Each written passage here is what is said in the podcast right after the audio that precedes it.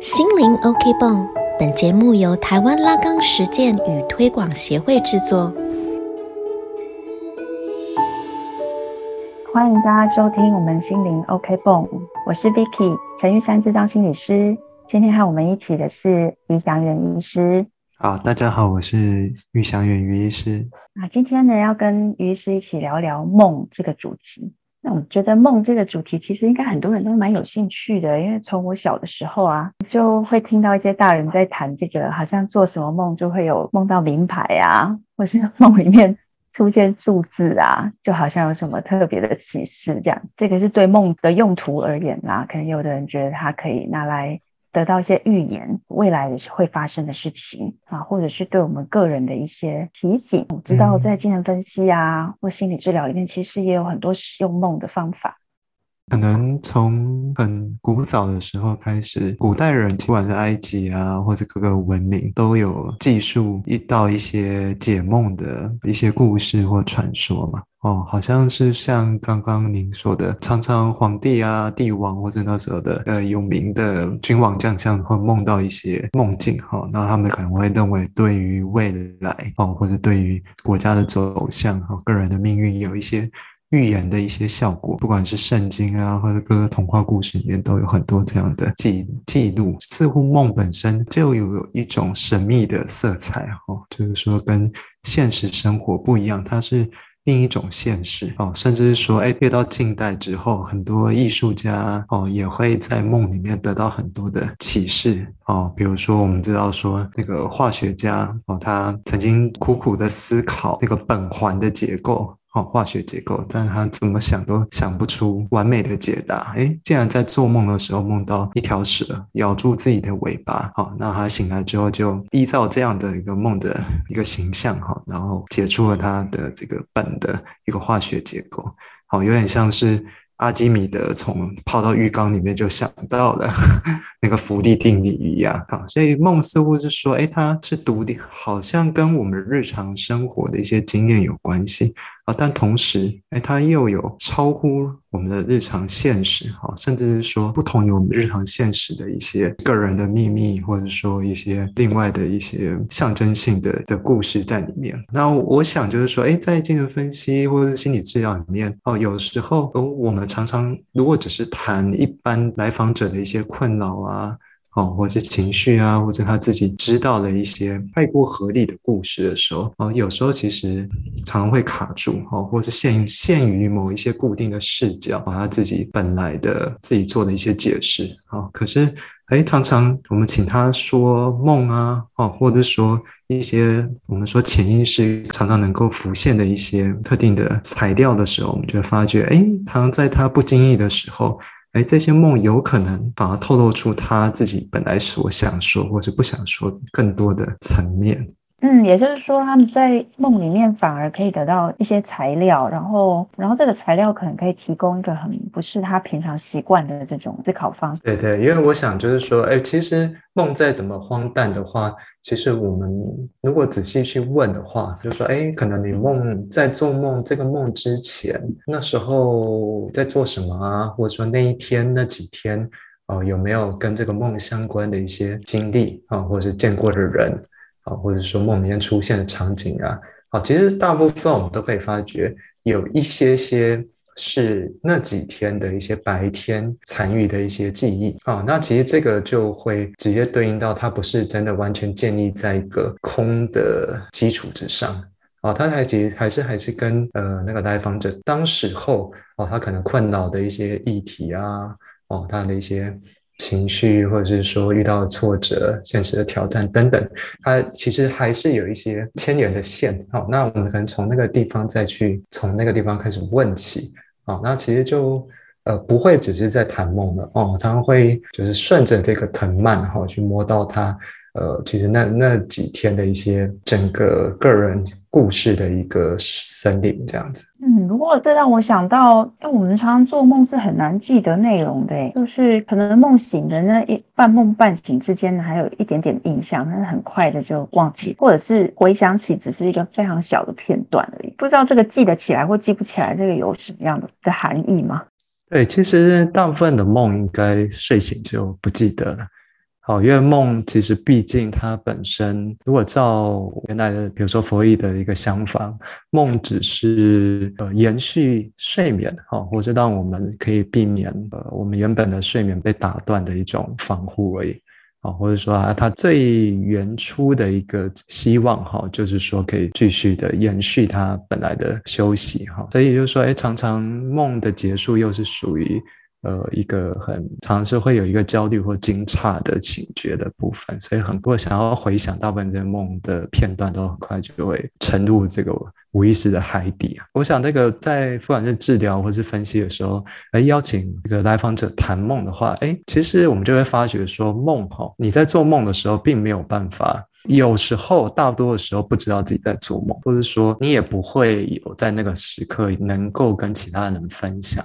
哦，那梦只有在事后的时候，哦，在回想中，它才会再现。那另外就是说，哎，梦也需要有一个投递的信箱，哦，有一个，比如说你想要对话的一个对象，哦，那那个梦才会有一个去处。哦，那我就其实常比喻，就是说，其实心理治疗也是这样子。哦，你可能就租了一个房间，哦，可能是在海边，哦，可能是你喜欢的地方。哦，可能跟你日常生活不太一样的常规的路线，哦，可能在一个度假胜地，或者说只有你自己知道私密的地方。好，那其实做治疗有时候治疗师不重要哈，他只是说那个场所。好，那你在里面呃，可能常常会把一些自己的心事啊，或者一些烦恼能够寄送到那个地方。好，那我常发现很神奇的是，呃，常当来访者他自己开始觉得这个梦是很重要的时候。哎，他就可以慢慢的记得，越来越能够记得他梦的一些细节啊，或者说在自己讲述的时候哦，尤其是在那个当下哦，跟治疗师啊、分析师在谈的时候哦，他那样谁的自由联想浮现了各种各样的回忆啊，哦，或是想象啊，或者说这个口误也好哈，那这一些其实都在完成那个原本未完成的梦啊，不是说哎梦就在醒来那瞬间就没了。哦，那其实正更是在跟别人谈述的时候，哈，在就像一个创作一样，哈，他可以继续的添加新的一些即兴的部分。好，那当然说，哎，有些人很认真的话，就会把一醒来就把梦记下来。好，或者至少哦，对着这个手机，好，把它讲下一些重要的片段，或是用笔记也可以。好，那我们会发现说，哎，甚至是说他在谈不相干的时候，哎，题材的时候，哎，突然想到说，哎，他其实来的前一天做到一些梦这样子。好，那我们会发现说，哎，就算是片段也好，哎，那其实也有很多的呃线索，好，很多值得继续探索的部分。也就是当我们如果自己有这个好奇，然后我们就可以记得越来越多的梦，就开始丰富起来，然后这个联想就变得很丰富。那我在想，一般人可能也会蛮好奇的，是我们可能会有特定重复的梦，同样的情节、同样的故事，就一再的梦到。嗯嗯嗯嗯，对，不知道这样子重复的梦，好像也会有一种感觉，觉得这样的梦是不是在告诉我什么事情呢？对啊，这个好像就是常我们会讲说是未完成的图形或者是未尽事物嘛，哦，或者说这个一直在呃反复敲击我们的这个关起的意识的门窗的一些呃，就是我们避而不去见啊，不去碰触的一些呃，不管是遗憾啊，哦，或是懊悔啊。啊，或者是说对未来迷惑啊，这一些东西哈，其实梦有时候比我们还要诚实啊。那刚回到刚刚那一点，我也想要说哈，其实梦终究它还是一个共同，可以说是一个共同的创造啊。就是说也是他嗯白天哦再重新书写叙述自己的呃生命的一种延续。好，所以就是说，哎，他其实也是在跟。别人讲述的时候，哎，两个一起，好，借由另外一个人的倾听和问句，好，他继续再把这个梦再变得更丰富，好，甚至更多的启示跟预言啊，或是象征的部分。好，那你提到说，哎，梦里面其实有一些故事题材啊，或者说角色情节，好，那有一些我们会清楚说，像问说，哎。嗯，可能做梦前，啊，可能就是完全是白天工作的内容啊，或者说是，哎，那天晚上刚好肌肉酸痛，好，那关于做到一个关于就可能被束缚住的梦，哈，或者说帮他想上厕所，哈，跟这个水流相关啊，这一些我们可能说，哎，就跟很清楚是跟那时候的情境有关，好，但哎，有时候是像您说的，就是说，哎，反复出现的主题。好，那我们就会认为说，那可能就是呃一种很重要的一种重复。好，那这个重复对于不管是治疗或者精神分析而言，哈，都是呃一个必须要好好再去探究哦，或者说它是一个自动哦强制重复的。我们会用上次回到之前说的，好，那有可能是一个创伤，好，或者说自己呃精神系统还没有办法去好好消解处理的部分。嗯，就比方说，好像很多人会梦到。考试弄到联考，啊，说联考是比较早的时代的事情，考卷写不完啊，对，就比较学生时代的梦啊。嗯嗯嗯，对，就是其实这里面可能都有很多情绪在里面的，在梦里面的那个人，虽然是你自己，那个时候是很很慌张啊，是非常焦虑啊什么，所以我们我们在。在谈梦的时候也好好玩呢，就是好像梦里面那个人，你也在看着一个演出，你你也是一个观看观看你自己在里面当主角。对啊，不过也有可能，是不是有可能梦里面并没有出现自己？嗯哼，对啊，对啊，啊，所以这个其实就很有趣，像你讲的哈，就是说如果梦像一个电影一样，好的，好，我们都觉得说，哎，好像讲述梦的人哈，或是做梦的那个人，好像就是这个剧里面的主角啊。其实我会发觉不是哈，就是说。哎，如果它是一幕剧的话，因为可能梦的人他是那个剧本，哎，就是那个那幕剧里面的每一个角色，他都有可能是他的一个部分，或是一个替代哦。所以他可能梦中你说考试好了啊，那可能其实他并不是那个需要去直接面对考试的人啊，也许他是呃，只是像你讲的，是说那个陪伴或是旁观者啊，或者说他其实只是在考场。考场里面发考卷的那个人，这样子，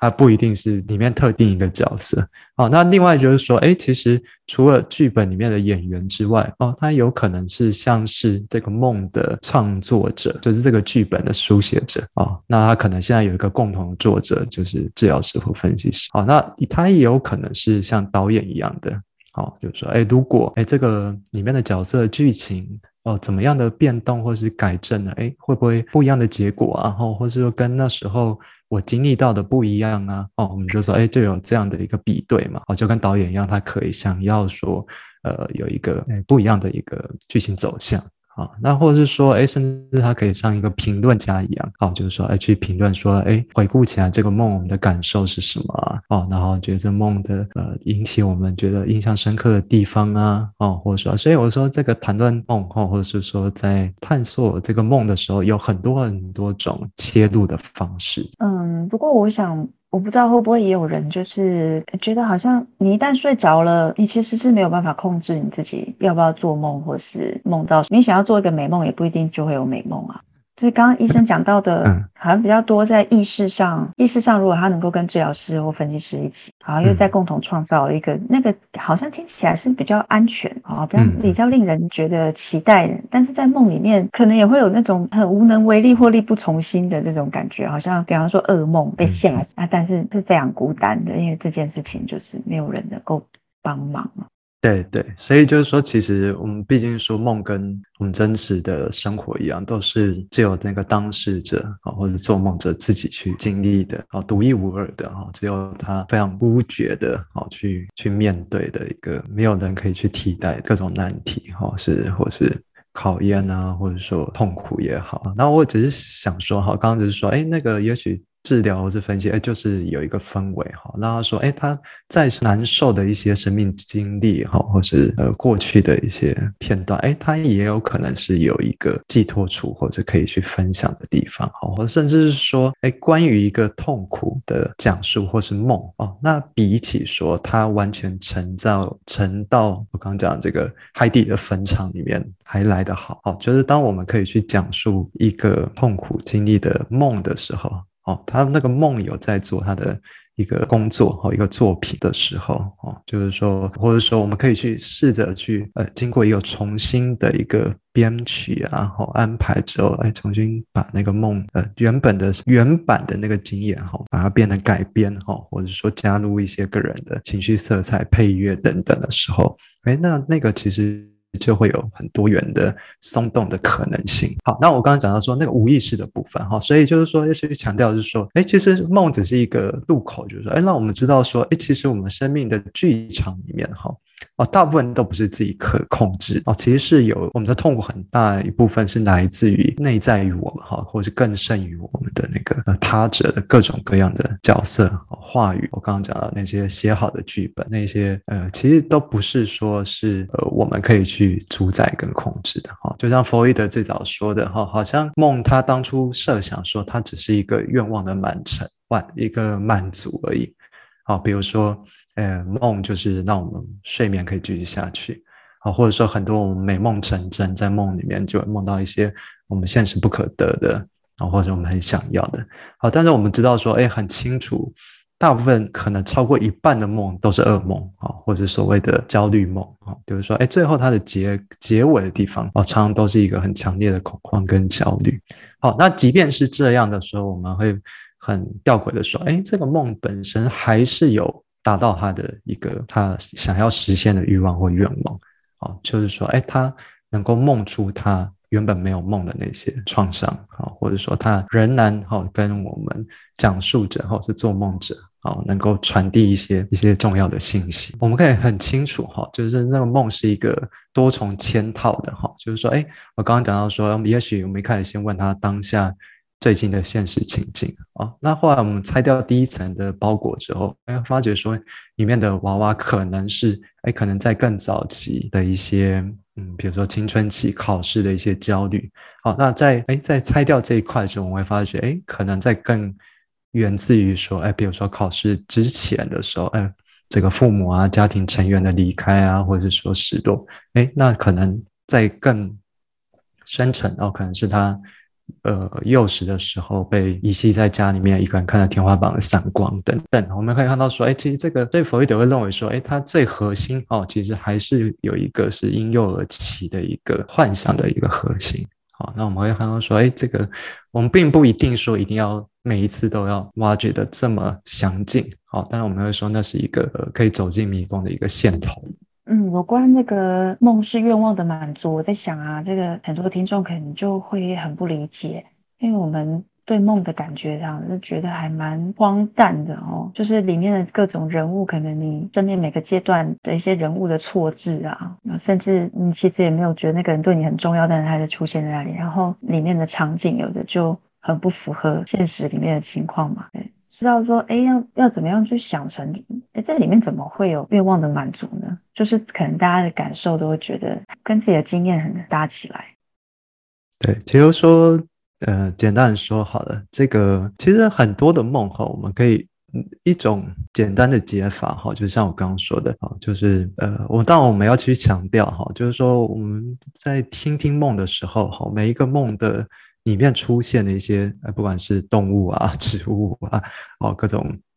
角色哦、人物哦，或者说场景，好，这一些都没有一个固定的，像编码字典里面编码这样子有一个固定的意义啊，不像坊间大家想的这样子，好像去买一本梦的词典或者是周公解梦，哈，梦到蛇，哦，就代表什么？发财哈，那梦到什么就呃意味着什么哈，那这样有一个一一对应的关系，好，其实没有这么这么容易哈，就是说，因为里面每一个出现的啊，都是跟这个做梦者他的一个整个生涯哈，那个很重要的独特的个个人的意义啊，比如说一个人梦梦到蛇，另外一个梦到蛇，这两个蛇就是全然不同啊，哦，可能对于其中一个人而言，哦，蛇是他的生肖。啊，当然对另外一个人梦，他可能是一个基督徒，好的哈，蛇可能就代表诱惑哦，或者这个犯罪哦，或者说性等等。好，那对另外一个人的话，那个蛇又不一样，这样子。好，所以我就说，哎，每个梦的解析哈，还是要先回到那个讲述者自身呃个人独特的这个象征的个人词典哈。那再就是说，哎，如果我们依照这个去看的时候，哎，里面的角色如果都各自替代了做梦的人或讲述梦的人的时候，会发觉说，哎，那其实就是他自己不同的，我们说自我的各个部分哦。比如说你刚刚提到的说，可能考试好了，那也有可能一个是赶不上考试的人，就是说，哎，这是他一个很焦急的。啊，或者是想要完成一个未完成的一个，很担心哈，自己没有办法达到呃某一个自己契机的一个目标，或者被规定的事物的那个自己的部分。好，但我们可以看到说，哎，其实梦里面有还是会有其他是代表自自我的其他的部分啊，比如说关于那个考场啊，或者说呃其他都已经在那边就绪准备考试的人。哦，所以我们可以看到说，哎，代表说他自己各个的不同的部分，然后他自己试着。再跟这些不同自己的部分达到一些平衡，或是和解，或者说最好的一个呃一个整合。哦，就说哎，其实如果用这个去看的话啊，比如说呃一个人要逃出一个呃火灾现场，哎却逃不出去，哎，那我们可以对应到说，哎，那有一些是逃出去的，有些人是没有被困住的人。哦，那我们刚刚说，哎，其实他都已经先在这个里面去展演哈，或者是去处理他自己的各种冲突。啊，或者没有各种矛盾啊，他用一这样的方式去把它展演出来哈，或者去处理阴影哦，那只是说它是以一种这种看似悲剧或者恐怖的方式去展去显现这让我想到，所以我们如果抱着一种方便法门的话，很想要直接查，就是梦到什么代表什么这样子的一个动机，可能就是会很无效啊。然后刚刚也想到说，哎，对于我们我们很多梦里面的场景，其实是可能跟你看过的电影都有一些类似的地方啊。如果把它演出来，是不是也会有一种不同的效果？我们经历到又是另外一种很不一样的，嗯，不一样的体会。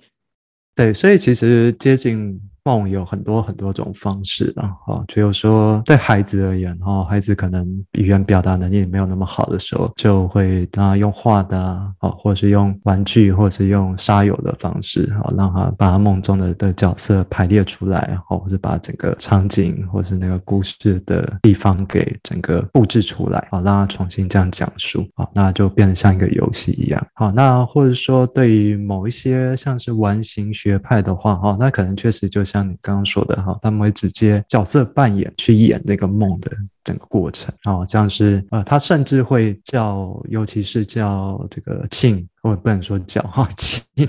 这个做做梦的人哈，去扮演他梦中出现的，比如说他梦到一只大象，他就叫人他去扮演那个大象，然后再问说，哎，这个象大象可能会想要跟跟你说什么？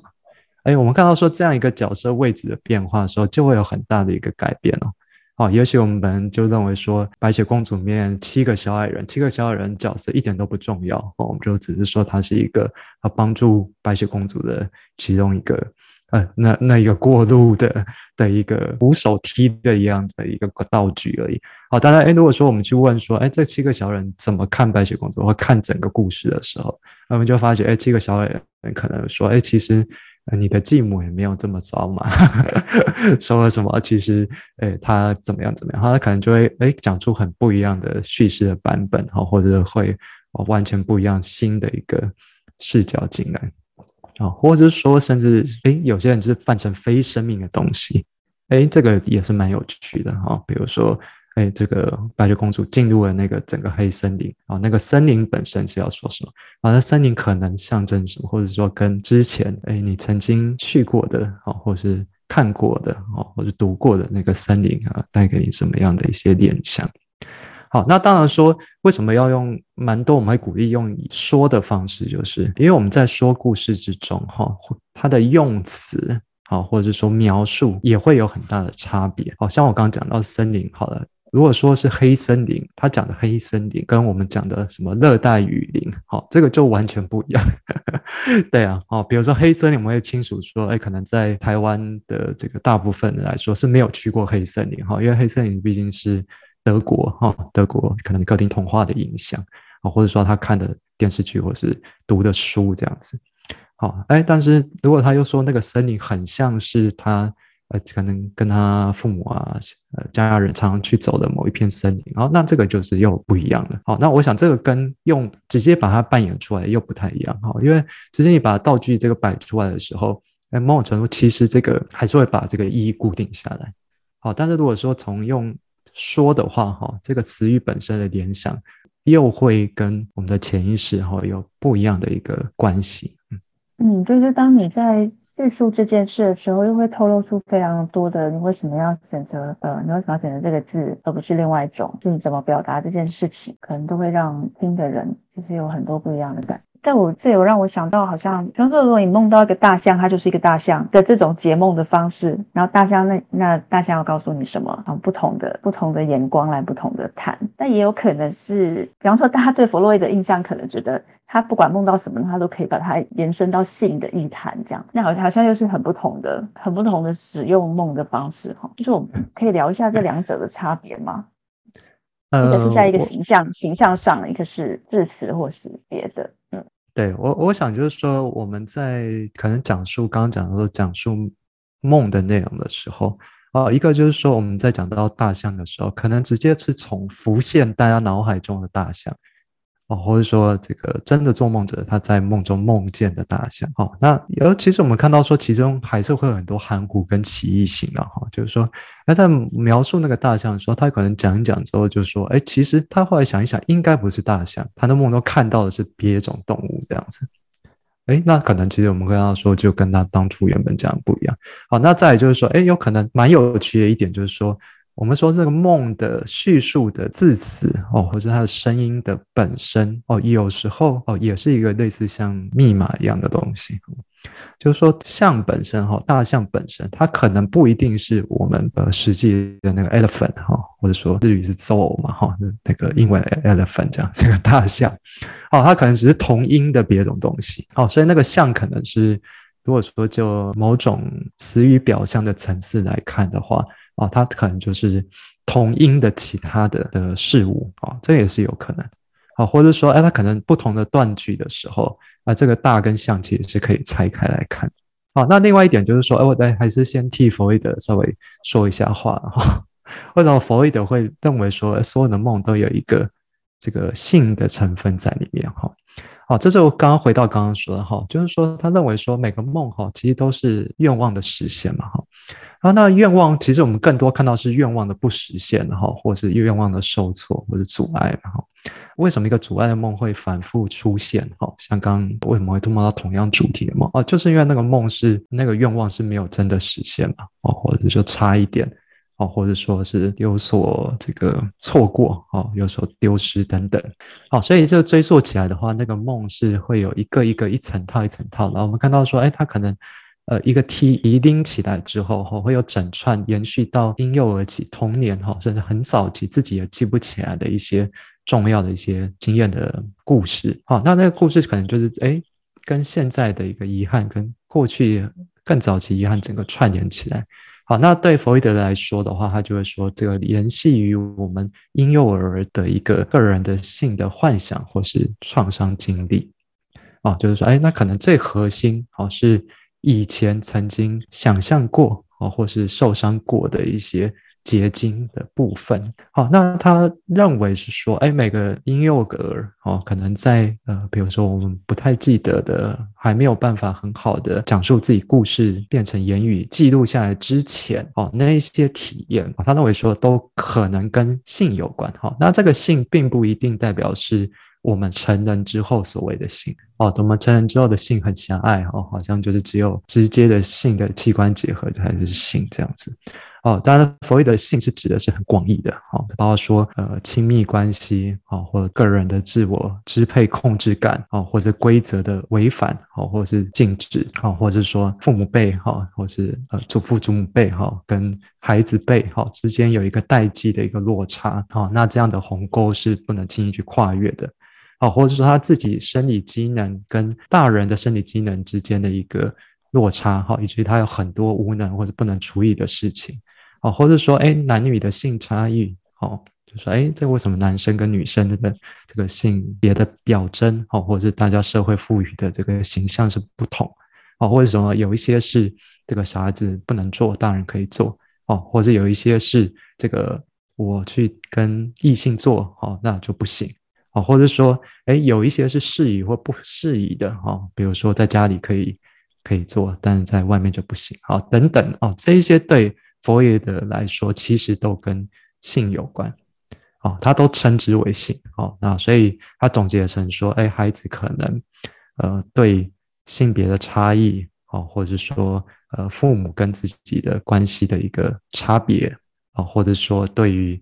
呃自己为什么出生哦，那这个一个孩子来到世界上的原因哦，跟父母为什么要生孩子，哎，这一些可能是对一个孩子来说很关键的一个问题哦，所以我们可以看到就很广了嘛，哈，这个就不是。我们典型认为成年认为的性的含义，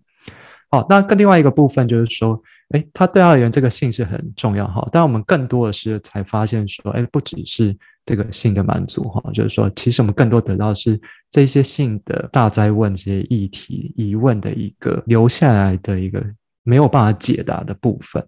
哦，所以在梦里面其实就会呃呈现出来，哦，比如说，哎，可能一对他来的问题原本是。呃，情侣伴侣之间的情感关系，彼此怎么没有呃磨合的问题？哎，那其实这个梦可能就联系到，呃，可能就他幼年的时候，呃，关于说他呃父母之间哈，或是他呃跟自己兄弟姐妹之间哈，那这些我们看到说都有一些相似性的议题会呃整个呃呼应对位起，所以我们看到说这个性的本身哈，其实是大家对弗洛伊德谈的性的一个窄化。好，那另外一个就是弗洛伊德要强调是跟身体的经验有关系啊。我们知道说现在大家很流行那个创伤心理的伤，身体会知道嘛哈。所以他只是在强调说，我们做梦或者说我们各种身体的我们的实际的身心的症状啊，其实都有一个身体的一个基础啊。那这个跟我们身体的某一些特别敏感的哈，或是容易感受性的一些区块是有相关性的哈。不管是我们小时候被打的打的那个部分。啊，或者是说，这个大家呃成年人认为说哪一些是该遮掩起来，哪一些可以暴露出来，哎，这些部分。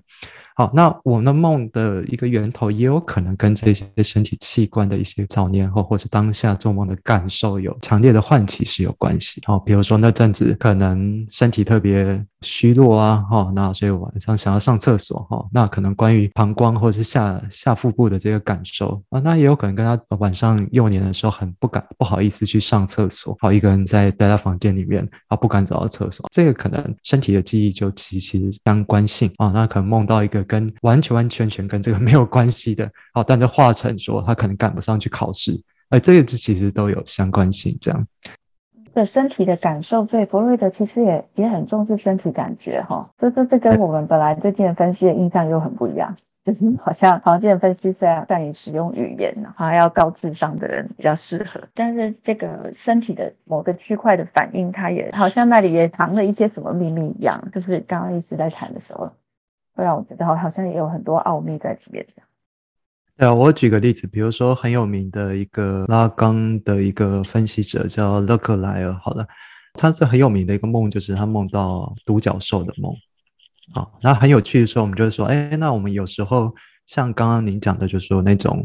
坊间的解法，好的哈，可能就会去想要去探索说，哎，独角兽啊，那这个梦，哎，他竟然跟他的呃侄女哈。去散步，森林里面散步，哈，然后哎，这样遇到独角兽，大家就会把整个专注力就全部集中在这个独角兽啊，可能独角兽是象征什么啊？独角兽可能是不存在的一个神话的角色啊，那可能它带有雄性的象征哈，因为它有突取物，好，那就跟弗洛伊德讲的这个跟跟阳具有关系嘛，哈，哎，但是独角兽本身其实又是很阴柔的啊，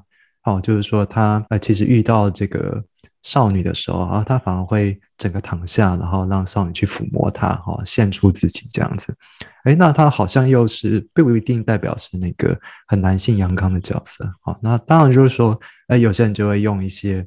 呃比较神秘学的去解释这样子。哦，但是哎，我们看到说，如果就不管是呃弗洛伊德或是拉冈询问这个梦的时候，勒克莱。啊，他其实哎，听到说他做这个梦的时候，当天晚上是发生什么事情啊？他就听到勒克莱说，他当天晚上因为吃了一一餐提鱼餐，那因为那提鱼是很咸的哈，味道很重的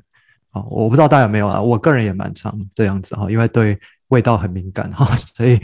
呃，可能吃的那个家用的味素很重，所以我那个晚上睡觉的时候醒来就会觉得这个口很干这样哈。那那个乐克莱也是这样子，当天晚上哈，其实醒来的时候是觉得口很渴。哦，所以他就跟他的那个口腔哈，他很想喝水哈，或者说呃喉咙是很焦灼哈，很不好的这种身体感受是有相关哦。所以他的梦中他就想到，他的梦中里面哦也有讲到说有有梦到是关于泉水哈，他看到那个就有一个喷水池哈，那有泉水的这个部分，然后已知在联想到说，哎，他其实有那种独角兽，想到是他早年很一个很重要的一个角色。呃，在他生命中占有很重要的情感比重的一个角色，就是他母亲的妹妹。啊，他那个母亲的妹妹，哈，其实对他是一个很有包括呃依恋跟性的诱惑力的一个呃女性的长辈。啊，那他以前常常在童年的时候跟德克莱尔就会常常说笑。啊，那说笑的时候，他都会常跟德克莱尔说：“哎，我好渴，我好渴。”那其实就做出那种很饥渴的样子，哈。那其实那个就是有一个性的挑逗的意味在里面。啊，那我们刚刚说，哎，那个来其实就是那时候还并不理解这个他所谓渴的意思是什么，啊，只是说，哎，他好像是不满足的这样子，哦，然后印象就是他说的这句话跟他很好像很想要喝什么东西的那个动作。哦，那当然说跟他那天晚上的那个渴的呃身体的感受的经验哈，其实就整个吻合在一起。好，所以我想说，没有这个渴，他这个口腔的这种呃想要满足的这样的一个欲望跟冲动哈，他其实就不会做出这个梦哈。那这个梦其实比呃这个部分其实不一定比这个独角兽来的不重要。好，如果我们忽略这个部分的话，哦，只有停留在这个刚刚讲到，我们去讲这个独角兽的本身的象征是什么时候，呃，就是没有听到说这整个部分哈，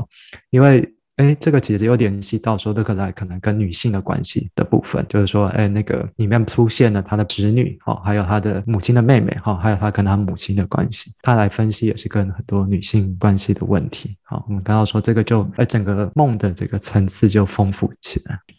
嗯，对，就这样子很有趣。就是说，如果只注意独角兽的话，哎，好像又把它变得非常的受限制。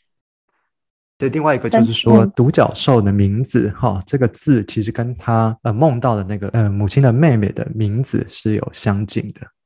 哦，就是说他的那个某一个字是很像的，哦，所以他才会联想到，好，所以我们说，哎，有时候就不能从这个形象，而是说，哎，要从这个字音的层次，好，这个这个也是有关系。但讨论到这里，就会觉得哇，梦是这么复杂哦，这个解法也是很不同的解法的方法很多。对，也可以用演的，也可以用呃字词字音，也有形象。然后大家会不会觉得有个困惑，就是那到底是不是有一个正确的，或者说如果如果用的方式并不恰当的话，会怎么样吗？哦，你说会不会后遗症？会不会就是把你自己搞得更加 困惑，做的噩梦越来越多这样子？我的意思是说，大家去呃想要了解自己的梦，我在想还是有一个渴望啊，可能是对自己的困难能够有找到出路，或者是说成长的机会啊，或者是其实刚好人生也是走到一转折点啊。我在想，我会想要认识自己，可能使用梦是一个途径，但是如果哎这个解法听起来这么复杂，然后。如果又不适合当事人的话，不知道会不会让这个当事人很挫折，或是觉得，哎，那那我在谈的这个东西也很像现在我们可能有时候聊现在这个社会使用的，不管是灵性的或是心理治疗的方式都有相关的，而且是好像是很类似的感觉。对啊，所以我想这个就是精神分析跟之前我讲的催眠的一个差别了。好，就是说我们其实呃不太会主动去添加它的一个直接成套的一个。寓意啊，或是一个解答给这个叙说者啊，或者来访者啊，我们不会直接跟他说，哎，这个可能你梦到这个独角兽啊，看代表着什么？哦，你刚刚讲到说，哎，考试赶不上，好，那可能就代表现在生命之前的面前的困境，好，这一些，我们会说，哎，这个其实，呃，直接说，有时候我们会说是这个污染的哈，或者是说。呃，把这个原本很开放性的这个的可能性给它封堵住了，这样。好，那另外一点，其实我常开玩笑的就说，哎，来访者就是因为他知道，但是他没办法改变，他才会来呀。哦，其实我们会发现说，现在大部分人因为看了太多的这些心理的书籍啊、自助工作手册，或者说这个网络上的消息。啊，大家都非常的清楚说，哎，我之所以会遇到这个，是因为我经历过什么什么什么什么。哦，他自己都一个太合理，刚刚讲一开始讲太合理的这个叙事啊，他自己有一定自自身一套的一个说辞和解释了哦，但是这个其实知道这个。本身哈，并没有办法带来他真正的改变哈，所以我就说，哎，其实更多我们是让他有一个欲望，或是那个提问啊，让他对自己掌控之外的这个更自己更深的一些部分能够好奇啊，这个其实有时候比单纯解答这个问题来的重要啊。为什么要解梦？我要先来说一下哈。好，就是说，因为一个症状哦，说精神分分析意义上的症状哈，比一个梦还要复杂很多。啊，我们还说光解一个梦就这么多，这个很多机关跟很复杂的城堡跟迷宫。好，但是一个症状哈，我们会说是梦的好几倍深的这个这个一广大的这个建筑的宫苑哈，或者说整个呃凡尔赛宫的这个布置都可能比这个还要复杂。这样哦，所以我们会说，我们不会气说是要气急说，哎，一定要完成怎么样的一个进度探。探索考古的一个进度，这个工程才算完成。哦，我们反而是说，哎，这个他能够来，哦，然后能够，哎，提供给你刚刚说，哎，他突然有一些学习领悟，哦，或者说他呼应到当下跟治疗师的一个关系，还有说他当前其他人的关系。哎，那这个其实有一个震动哈，或者是说一个让他原本固着的这些自我形象啊，或者是说他自己的完完整的对世界的看法，哎，这突然都有一个很大的一个更新或者是改变，然后是说甚至可以带着一个好奇悬斗的态度去看，那我觉得这个也是很重要啊。那我刚才讲到一个这个关系疫情的部分，这个我们今天没有谈到，如果以后有机会，下次我们可以再谈哈。其实说梦，另外一个就是说，它更多你刚刚提到情绪的部分哈。那有时候或者说里面各种角色之间的关系，我们刚刚说那个也是很重要哈。那个常就是说可以联系于当下哈，在治疗室里面跟治疗师的关系，以及他现实生活或者他过去过去史哈各种关系，也会在这些替代性的这些角色人物里面去再现。嗯，谢谢于医师，我们觉得真的是很丰富诶。也就是说，如果我们少见分析或者是心理治疗，我们的态度也只是想要得到一个答案，那可能是就算你拿到也是用不上。或者是其实也没有办，嗯，没有办法突然之间就释怀一些事情。所以我刚刚在谈，哎，会不会对改变这件事，也可能是我们现代人的一个很矛盾的一个心情。我们又想改变，又不想改变。改变好像有一种，嗯，砍掉重练的这种很很辛苦，或者是要抱着一个未知啊。就像刚刚谈的，哎，这个梦梦有这么多可能的可能的探索，然后症状又比梦复杂那么多，那么改变和更新到底带来的是更好还是更不好呢？我们在这个结尾想说，于是也帮我们结尾一下，这 就是在这个改变的这件事情上，对，不管是使用梦啊、探索梦，或是症状上面，对，比如我我简单说想改变这件事，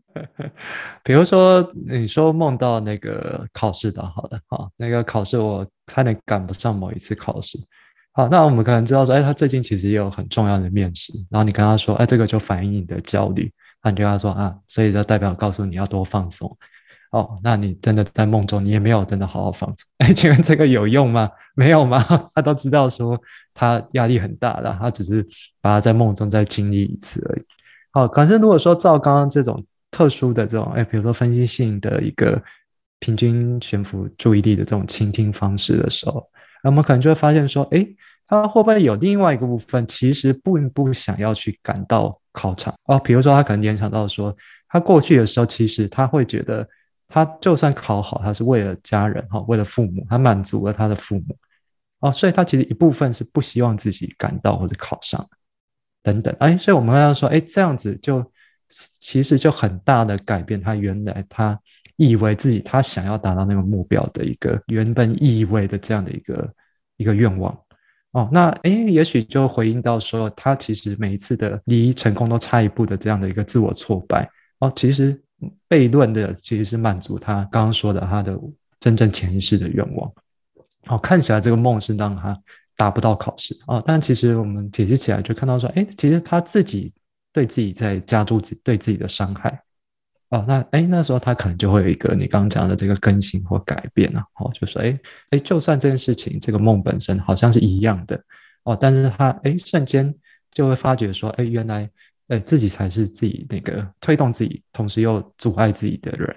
哦，那这个跟你直接跟他说，哎，你放轻松，这个是完全不一样的一个效果。